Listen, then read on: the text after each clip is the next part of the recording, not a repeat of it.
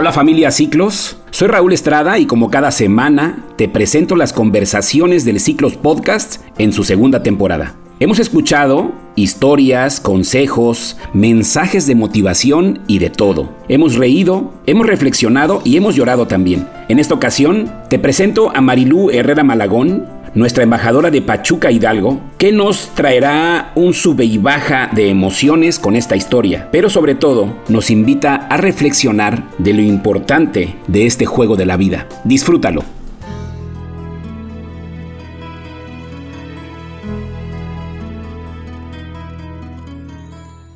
Cuando la vida te tiene reservadas lecciones y por tu mente nunca ha habido ciertos pensamientos. Los escuchas y ves acontecimientos en tu contorno, mas nunca, nunca piensas que tú puedes vivir algo semejante.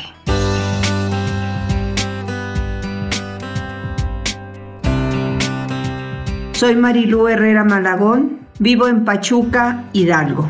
Soy terapeuta, estoy casada, tengo dos hijos, y a partir del año 2019, iniciando el mes de enero, empezó ese proceso de cambio que yo no sabía que estaba en ese proceso de cambio. Al inicio de esos primeros días del mes de enero del 2019, platicando con mi hija Mayra, que fue mi hija mayor, en algún momento tal vez no le puse la atención, no le respondí lo que ella esperaba y me dijo, mamá, te estás dejando. ¿Dejando en qué, Mayra? Te estás dejando ser viejita. Soy viejita. Tengo más de 60 años. Soy un adulto mayor, le respondí. Sí, mamá, los años no marcan. La actitud y la forma de pensar sí. Y tú estás empezando a actuar y a ser viejita. No te dejes, mamá. Por favor, no te dejes. Esa petición de parte de mi hija ha venido siendo un motivo de cambio en mi persona. El atender en mis pensamientos y en mis actitudes para no dejarme ser viejita. Inicia el mes de febrero. Ella vivía en Monterrey y yo en Pachuca. Hubo una reunión familiar en Tampico y acordamos de vernos en Tampico. Estuvimos muy plácidamente y muy rico en compañía de toda la familia. Nos la pasamos muy bien. En esos días mi hija me estuvo platicando cosas que a mí no me cuadraban mucho con respecto de sus pensamientos y sus sentimientos. Al punto que le dije, al parecer tú eres la que se está comportando como viejita, porque he visto y he escuchado de parte tuya frases como que ya no vas a estar, como que te vas a ir de viaje, como que estás planeando algo y no lo entiendo. No, mamá, me dijo, el hecho de agradecerte por ser mi madre, por amarme como me amas, por corregirme cuando me corregiste, por los castigos que me diste, por ese amor que me brindaste siempre, por el apoyo que siempre tuve de parte tuya, he tenido siempre de parte de ustedes como familia. ¿Eso es hacerme viejita? Todas las pláticas que tuvimos en esos tres días que estuvimos juntas siempre fue de agradecer. Y el 12 de febrero que nos despedimos porque ella retornaba a Monterrey y mi esposo y yo nos veníamos a Tuxpan, que es donde él estaba trabajando. A la hora de darnos el abrazo y el beso para que ella se fuera, se retorna y me dice de frente y a los ojos, gracias por ser mi madre, gracias por todo lo que me has dado, te amo mamá.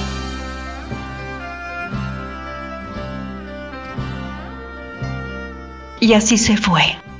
Yo llego a Pachuca el día miércoles a desarrollar mis actividades, a hacer lo que aquí tenía yo que hacer. Y así pasó un día con mucho trabajo, un día bastante cansado.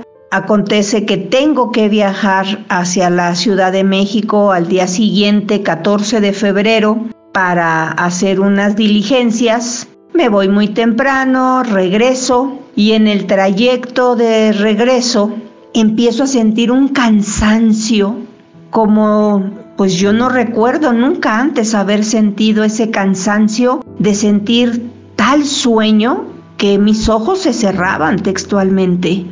Acostumbramos como familia hablarnos por teléfono cuando salimos, cuando regresamos y sobre todo ya para, para el dormir. Siempre hablamos por teléfono, dado el caso que mi hijo estaba viviendo en ese momento en Guadalajara, ella en Monterrey, mi esposo estaba trabajando en Tuxpan y yo viviendo en Pachuca. Entonces nuestro punto medio era el teléfono. En todo momento nos comunicábamos vía telefónica y así era nuestra convivencia día con día. Llego aquí a Pachuca, les marco para decirles que me voy a dormir porque me siento muy cansada y con la última persona que hablo es con Mayra me responde y me dice, mamá, voy a una conferencia con mi tía, te puedo marcar más tarde porque quiero platicar contigo. Ay, Mayra, no, me siento muy cansada, es más, no puedo mantener los ojos abiertos. Mañana hablamos, hija, por favor. Sí, mamá, te amo. Hasta mañana. Hasta mañana. Esa plática quedó pendiente. No sé cuánto tiempo pasó que me despertó el timbrar del teléfono y me dije, esta Mayra no se pudo aguantar hasta mañana. ¿Qué será lo que me quiere platicar? Pero no era Mayra, era mi hermana. Y digo, creí que era Mayra, que no pudo esperarse hasta mañana. Y me dijo, hermana, no va a haber un mañana. Mayra ya partió.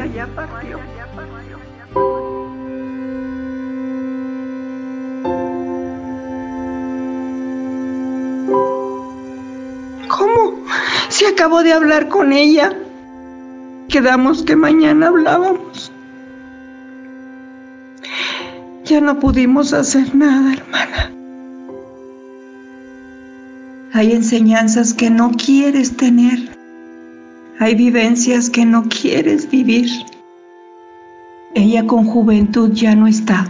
Y yo con 62 años, sintiendo que se me cayó el piso, que esa enseñanza o esa vivencia que la vida me estaba dando no la quería. No sabía cómo manejarla. No sabía cómo aceptarla. No aceptaba lo que estaba viviendo. Creo que me bloqueé No creo. Me bloqueé por mucho tiempo. Cada día esperando su llamada, cada acontecimiento, ahorita me va a marcar.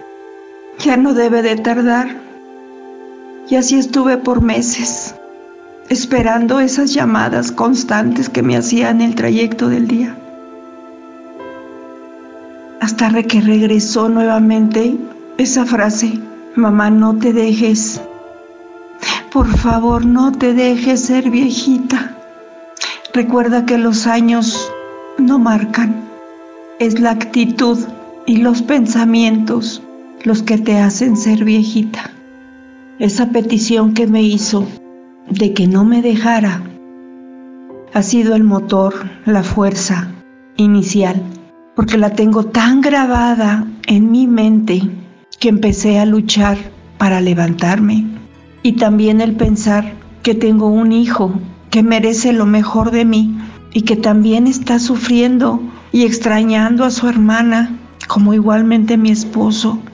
Todos entramos en esas lecciones que la vida nos tenía preparadas.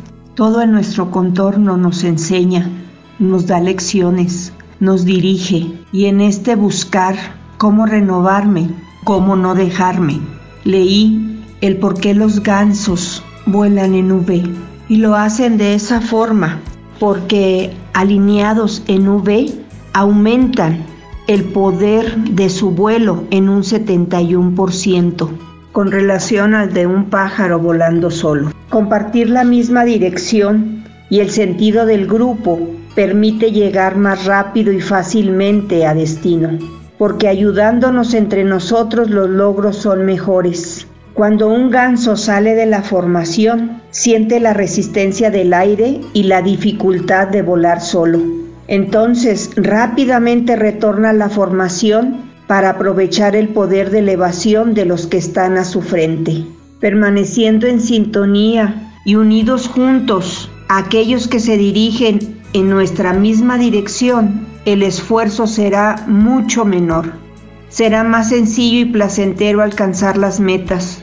Estaremos dispuestos a aceptar y a ofrecer ayuda. Cuando el ganso líder se cansa, se traslada al final de la formación, mientras otro asume la, la delantera. Compartir el liderazgo, respetándonos mutuamente en todo momento, compartiendo los problemas, los trabajos más difíciles, reunir habilidades y capacidades, combinar dones, talentos y recursos. Los gansos volando en formación graznan para dar coraje y aliento a los que van al frente, para que así mantengan la velocidad. Cuando hay coraje y aliento, el progreso es mayor. Una palabra de aliento a tiempo motiva, ayuda, da fuerzas, produce el mejor de los beneficios. Cuando un ganso se enferma, es herido o está cansado y debe salir de la formación, otros salen de la formación y lo acompañan para ayudarlo, protegerlo, permanecen con él hasta que muera o sea capaz de volar nuevamente. Alcanzan su bandada o se integrarán a otra formación. Estemos unidos uno al lado de otro, pese a las diferencias, tanto en los momentos de dificultad como en los momentos de esfuerzo. Si nos mantenemos unidos uno al lado del otro, apoyándonos y acompañándonos, así hacemos realidad el espíritu de equipo.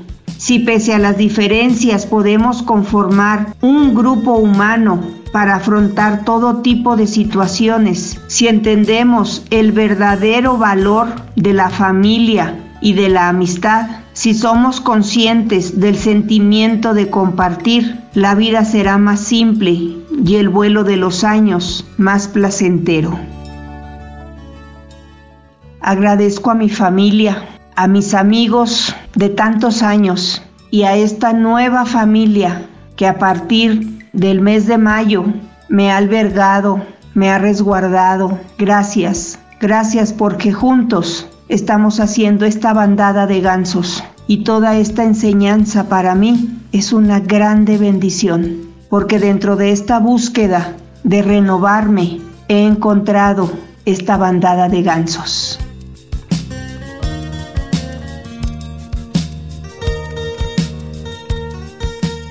Gracias Marilú por abrir tu corazón y por contarnos esta historia que seguramente nos dejará a todos pensando de la importancia de estar siempre conscientes de todo lo que estamos haciendo. Y bueno, me despido de esta sesión del Ciclos Podcast en su segunda temporada y no te pierdas el próximo lunes a nuestro gran amigo Fabricio Torres, que nos platicará una historia maravillosa. Soy Raúl Estrada, que tengas un excelente inicio de semana. Chao, chao.